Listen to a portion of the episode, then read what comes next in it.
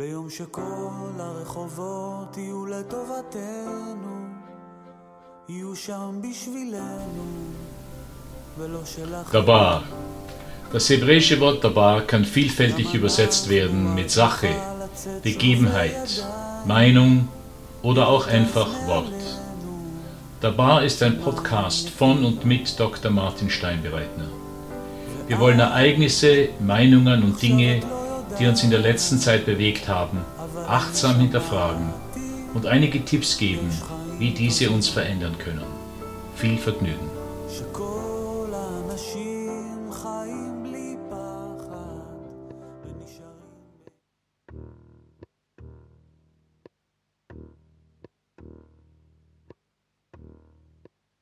Mein Freund Bruce. Als ich 19 Jahre alt war, hatte ich ein Jahr mit etwas Studieren und Warten auf den Zivildienst verbracht, denn in den damaligen Zeiten galt man noch als Wehrdienstverweigerer und musste sich einer Kommission stellen. Nun war ich endlich dem Roten Kreuz zugeteilt und genoss die Arbeit mit Kranken und Schwerverletzten. Aber ich war auch auf der Suche nach meiner Berufung, sowohl im Sinne einer Berufswahl als auch breiter, was meine Lebensorientierung betraf. Ich war zu dem Zeitpunkt schon Mitglied einer kleinen, verrückten Kommunität junger Christen in Wien und als hoher Besuch einer befreundeten Gemeinschaft aus Belgien angekündigt wurde, war ich heiß daran interessiert, diesen Menschen zu treffen.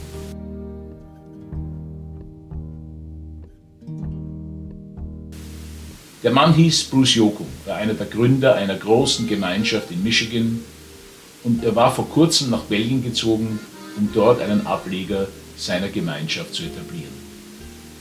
Das erste, was einem an Bruce auffiel, waren seine zentimeterdicken Brillen, die seinen Augen eine Mischung aus Ferne und Intensität verliehen. Doch trotz dieser etwas angsteinflößenden Augen war meine erste Begegnung mit Bruce sehr freundlich. Er war neugierig zu hören, was mich so umtrieb, was ich schon entschieden hatte mit meinem Leben und welche Fragen ich noch wälzte. Als er hörte, dass ich ein vages Interesse an Ehelosigkeit als Lebensstand hatte, lud er mich ein, für ein paar Monate in seiner Wohngemeinschaft mitzuleben. So zog ich im Februar 1980 nach London, denn inzwischen hatte Bruce Belgien verlassen und war mit seinem Team in London, um dort ebenfalls eine neue Gemeinschaft zu starten. Das Haus selbst, 12 Percy Road, war in keinem sonderlich schönen Viertel Londons. Für die Experten, es lag in Shepherd's Bush. Und selbst im relativ milden Winter Englands war es eine Eisgrube. Keine Zentralheizung, nur ein paar Kohlenfeuer und undichte Fenster. Aber die brüderliche Atmosphäre der neuen Männer, die dort mit Bruce wohnten, machte all diese Kälte wett. Erstmals in meinem Leben war ich in einen relativ strengen Rhythmus aus Gebet, Arbeit und gemeinsamen Zeiten eingespannt und genoss es außerordentlich. Bruce selbst sah ich selten, weil er sehr viel reiste und jede Menge um die Ohren hatte.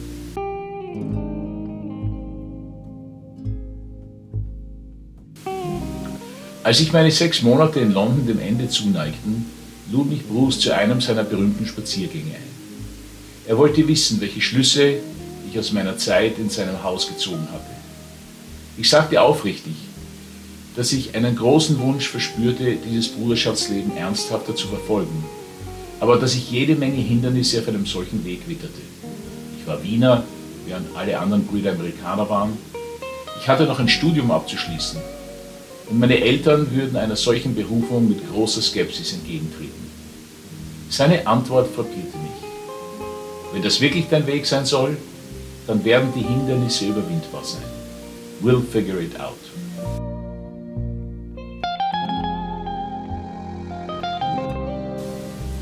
Was für eine leere Versprechung klingen mag, war für Bruce ein Wort, zu dem er stand. Die darauffolgenden sechs bis acht Jahre waren von einer Fürsorge für mich geprägt, die ich ehrlich gesagt einem so beschäftigten Menschen nicht zugetraut hätte. Er ermöglichte mir nach meiner Rückkehr nach Wien die Brüder in London regelmäßig für Urlaube und Retreten zu besuchen. Er lud mich ein, ihn auf einer Reise durch die USA zu begleiten. Ja, und er wagte sich in die Löwengrube, indem er nach Wien kam, meine Eltern besuchte und ihnen Rede und Antwort stand. Ich durfte ein weiteres ganzes Jahr in London bei ihm verbringen und von da an wurde er mein Mentor. Ich lernte, was es bedeutete, ein Bruder zu sein, meine Berufung zu prüfen und ernst zu nehmen und ich begann zu verstehen, wie Kommunitäten wie die unseren zur Erneuerung der Kirche im Westen beitragen konnten.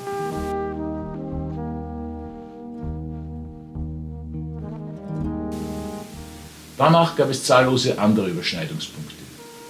Ich besuchte den Libanon mit ihm und durfte mich um seine Kontakte mit der Gruppe dort kümmern.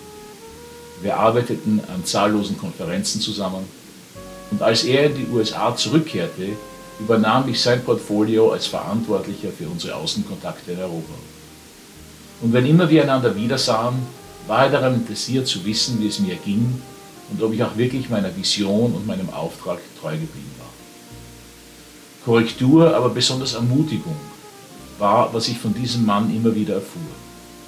Ich übertreibe nicht, wenn ich sage, dass ich nicht der Mensch wäre, der ich bin, wenn ich Bruce nie begegnet wäre.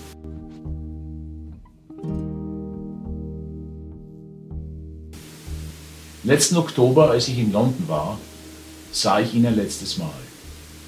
Bruce, der Mann, der früher kilometerweite Strecken joggen konnte, war sichtlich gealtert. Er erwartete eine Hüftoperation und auch sonst hatte er einige Wehwehchen. Jeden Donnerstag fuhr er nach Oxford, um in der dortigen Bibliothek an seinem Magnus Opus über Prophetien der Kirche damals und heute zu schreiben. Und er war weiterhin damit beschäftigt, jüngere Menschen unter seine Fittiche zu nehmen und ihnen als Mentor zu dienen. Am 21. Januar verstarb er, ganz still und leise im Schlaf. Doch so still und unerwartet sein Abschied war, die Wirkung seines Lebens wird über viele Jahre anhalten. Davon sind Hunderte von Kondolenzschreiben Zeugen. Nach 40 Jahren Freundschaft wird mir mein Freund fehlen, aber, um ihn zu zitieren, we'll figure it out. Danke, Bruce.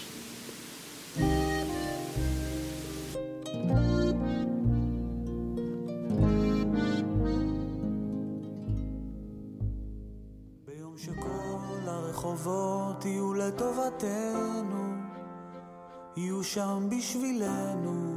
Dabei. Das sind Martin Steinbereitner, Fritz Löwe, Piruschka Katscher und Jakob Beer.